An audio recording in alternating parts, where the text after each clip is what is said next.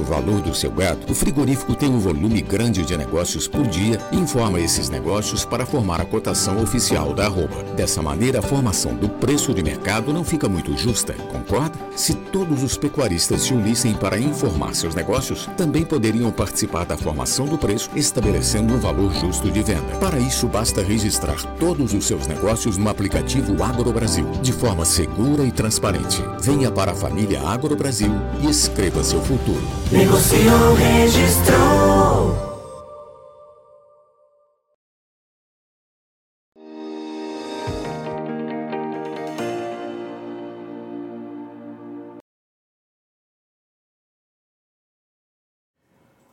Olá, muito boa tarde a você que está ligado aqui no Notícias Agrícolas. Nesse horário você já sabe, é um momento que a gente dedica aí ao mercado do boi gordo.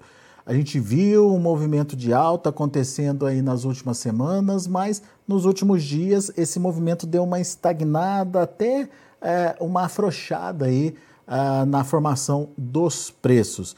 Os frigoríficos conseguiram alongar suas escalas, mas a boa notícia é que aparentemente, mesmo com o alongamento das escalas, mesmo esse alongamento tá sendo, não está sendo suficiente para é, pressionar ainda mais as cotações. A gente vai entender por quê, conversando agora com o meu amigo Douglas Coelho, lá da Radar Investimentos. Está aqui o Douglas com a gente já no vídeo. Bem-vindo, viu, Douglas? Obrigado por nos ajudar a entender essa movimentação do mercado e nos ajude a entender o que, que pode acontecer com a precificação a partir de agora, Douglas. Mesmo com o alongamento das escalas, você acha que uh, o, o o boi consegue manter as cotações, pelo menos manter as cotações atuais? Muito boa tarde, meu amigo Alexander. Muito boa tarde a todos os amigos Notícias Agrícolas. É sempre um prazer falar com vocês. Muito pertinente sua entrada. Exatamente. O que a gente tem visto nos últimos dias, principalmente há uma, duas semanas, foi o arroba encostar em 330, 320, vamos dizer assim, mas não tem sido um notório aí um, um, recuo dos preços de balcão, né? Qual que é a nossa visão em relação a isso aí? Que a, a ordem da indústria, né, a, o comportamento da indústria nesse momento é aproveitar ao máximo a janela de exportação. A gente tem é, um segundo semestre que é tipicamente é, mais forte em volume quando a gente olha para as exportações de carne bovina do Brasil. A gente tem uma China bem ávida também por matéria-prima. Né? A gente tem um dólar que gira aí na casa de 5,35 a 5,45 nos últimos 10 dias. Os contratos de exportação são firmados com base em janelas, né, com base em períodos, né, e o mercado oscila muito rápido, né. É, a gente está entrando em plena entre safra agora, não só em São Paulo, mas quando a gente olha Mato Grosso do Sul, Paraná, Goiás, é, Minas Gerais, a qualidade das pastagens já está é, bem, já mais amarelada, já não tem vigor, né? Então essa questão de oferta e preço pode mexer muito rápido. Então, por que não expandir ao máximo essa janela atrativa de, de rentabilidade quando a gente olha para as exportações? É isso que a indústria está fazendo a ordem agora é colocar boi para dentro da escala, já que esse mercado oscila muito rápido e essa janela atrativa de margem está aberta nesse momento. Então, é, não é interessante não comprar boi nesse momento, ou seja, se houver uma pressão negativa sobre os preços agora e o ritmo das negociações travar, essa janela pode ficar um pouco mais estreita por parte de custo. Então, a indústria está tentando ao máximo levar em banho-maria para tentar comprar melhor e aproveitar essa janela de receita para as exportações que está muito atrativa nesse momento. Esse, esse movimento ou essa decisão das indústrias é, dá suporte para as cotações nesse momento, evita uma pressão é, sobre os preços. Mas o que está faltando para continuar subindo, Douglas? Exatamente, exatamente. Para baixo é, como está tá bem defendido, né? Esse é um ponto que é, a indústria não gostaria que acontecesse, parar de comprar boi com essa janela bem aberta. Para cima, a gente viu nessa última semana, nessas últimas duas semanas, que as escalas ficaram menos apertadas, né? Então, não há necessidade de competir preço também. Saiu um 335 nesse momento, ou preços acima da referência que a gente está vendo. Então, para cima, o freio de mão está puxado também. É necessário avaliar até que ponto essas escalas vão ficar menos apertadas é, para os preços destravarem para cima. A gente vê aí que boa parte das, das, dos, das indústrias, dos frigoríficos, relatam uma escala aí mais para o final de julho, início de agosto, mas quando a gente coloca na vírgula, na pinta sempre tem um buraco ou outro aí do dia 25, do dia 26 aí a ser completo, né? Então, é, é desses dias que a gente está vendo mais comum aí, que é uma necessidade um pouco mais alinhada. Muito bem, então digamos que nesse momento a gente tem um ajuste aí entre oferta e demanda, por enquanto está lisinho, enfim, é, é, é um preço justo, na sua opinião, Douglas? É, acho que cada vez mais a gestão eficiente do confinamento deve ser feita é, no lápis, né? Por quê? Porque em fevereiro, março, abril e maio, a gente teve um milho de 100, a gente teve insumos muito caros também.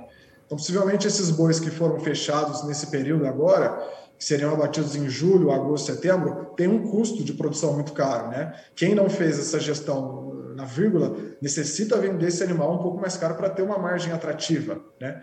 É, principalmente em agosto, essa questão de oferta, julho a gente já viu que está um pouco é, relativamente mais controlado, como a gente comentou das escalas de abate, mas para agosto fica uma dúvida aí. É necessário talvez o pecuarista pedir preços maiores para poder equilibrar esses custos mais caros que ele teve nessa época. Em fevereiro, março, abril, a gente estava em plena guerra da Ucrânia, os custos de fertilizantes na lua, milho também próximo da casa dos 100 reais. Então, é claro que essa questão de margem de pecuarista ela é muito peculiar, muito particular, mas é necessário fazer a, a conta, a gestão de risco bem na risca agora, principalmente para o mês de agosto.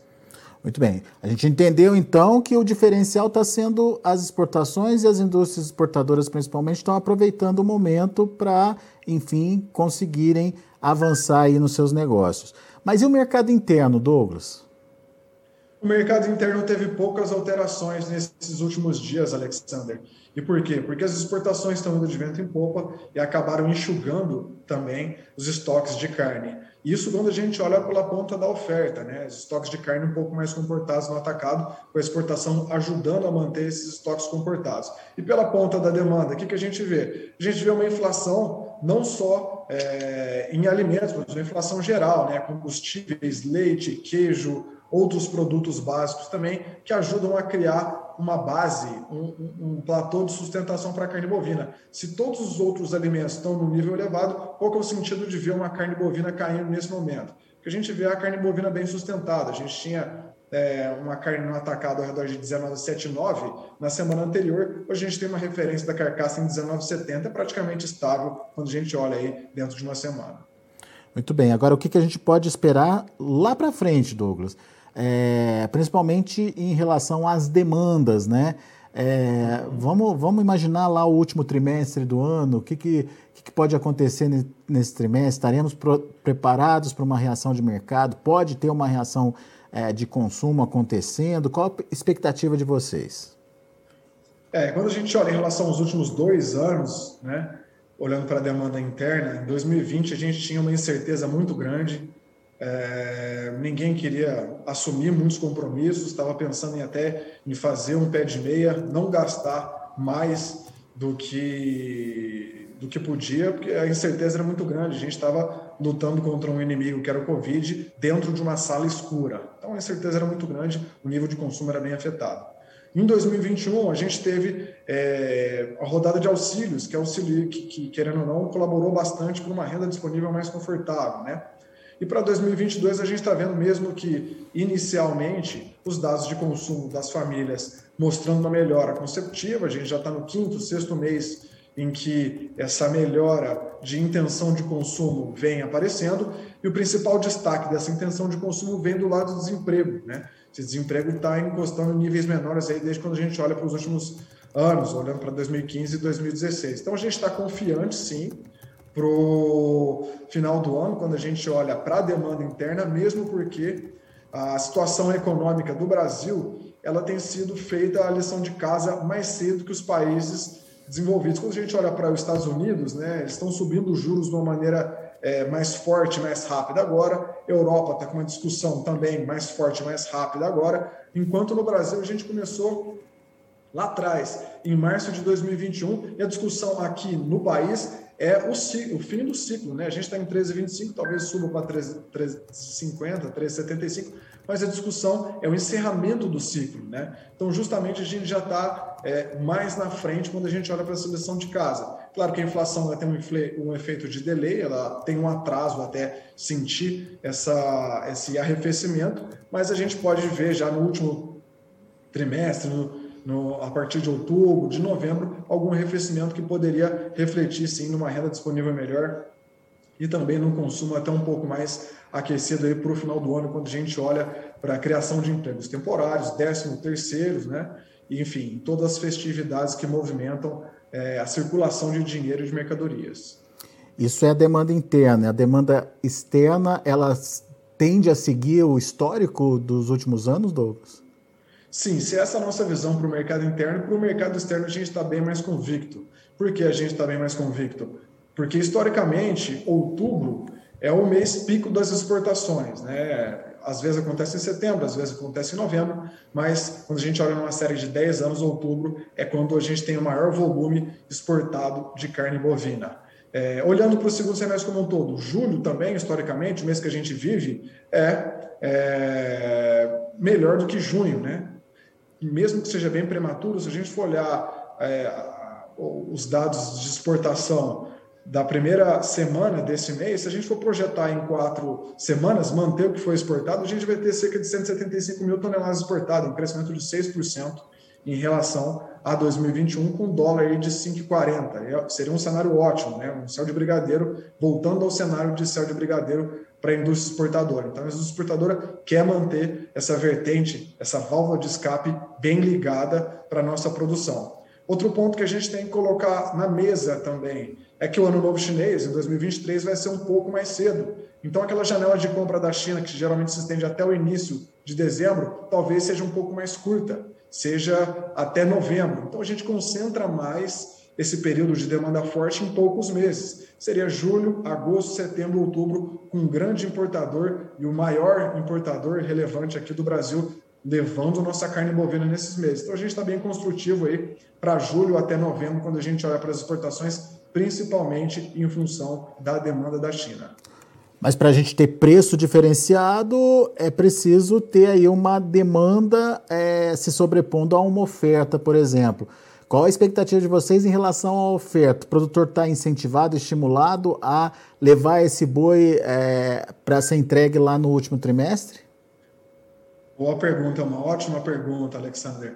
É, a exportação ela é uma via importante, mas sem dúvida o nosso mercado interno ainda é preponderante quando a gente olha em volume, né? O que faz preço é realmente aquele churrasco da quarta-feira, o churrasco do feriado, o churrasco do final de semana é, com a família, enfim. O mercado interno ele manda muito mais em relação a movimento de preço quando a gente olha é, para o mercado interno, quando a gente olha para escoamento. Né? A proporção do volume do mercado interno ainda é maior que do mercado externo. E olhando para a oferta, como você bem falou, a gente está caminhando para entre safra. É natural a gente esperar cada vez mais menos animais de pasto dentro das escalas dos frigoríficos nas próximas semanas. Talvez isso fique até um pouco mais nítido a partir do dia 20, a partir do dia 25 de julho, aqui é, no centro-sul do Brasil. E olhando para os confinamentos como um todo, a gente vê pequenos e médios confinamentos com tanta incerteza no primeiro semestre de 2022, até com um pé no acelerador mais leve. Eles não estão pisando no acelerador um pouco é, mais firme, né? estão mais leves aí, porque realmente o cenário era mais adverso. Então, o volume de animais de pequenos e médios confinamentos e semi-confinamento, que é mais difícil de ser mapeado, a gente está vendo que eles estão até um pouco mais calmos, com menos apetite a risco, que um cenário tão incerto no primeiro semestre, somado com o cenário incerto e dicotômico das eleições também no segundo semestre, fez é, esse nicho de médio e pequenos confinadores, pequenos confinamentos, ficarem mais leves, ter um volume até um pouco abaixo do normal quando a gente olha para os anos anteriores. Enquanto os grandes, os grandes confinamentos que possuem uma estrutura maior de, de fábrica de ração, de gestão de custo, e até mesmo conseguem pagar um custo a mais para fazer esse animal terminado, sim, estão até relativamente aí, é, mais confortáveis. Né? Então, a gente vê um cenário até um pouco mais equilibrado do que a gente via é, em relação a 2021. Muito bem. Ou seja, dá para a gente esperar aí preços melhores para a arroba, então?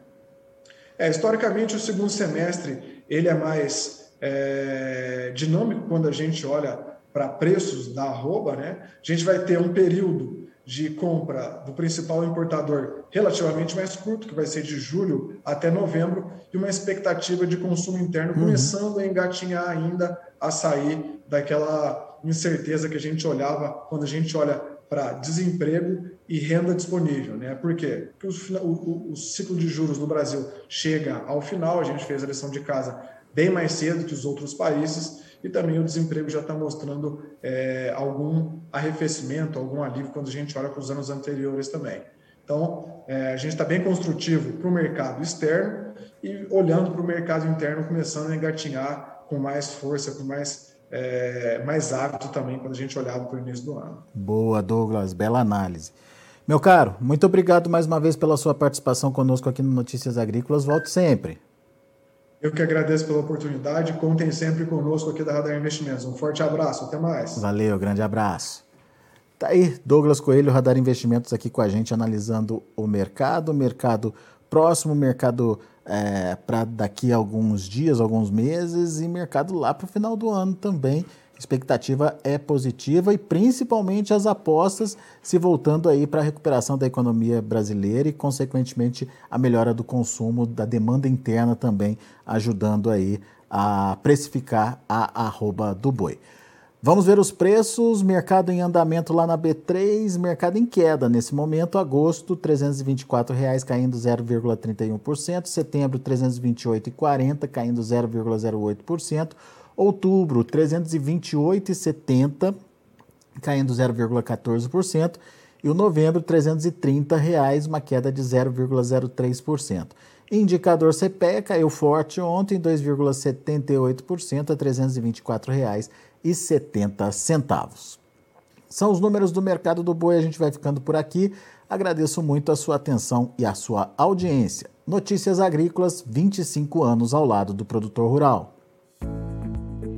Participe das nossas mídias sociais no Facebook Notícias Agrícolas, no Instagram, arroba Notícias Agrícolas e em nosso Twitter, arroba Notiagre. E para assistir todos os nossos vídeos, se inscreva no YouTube e na Twitch Notícias Agrícolas Oficial.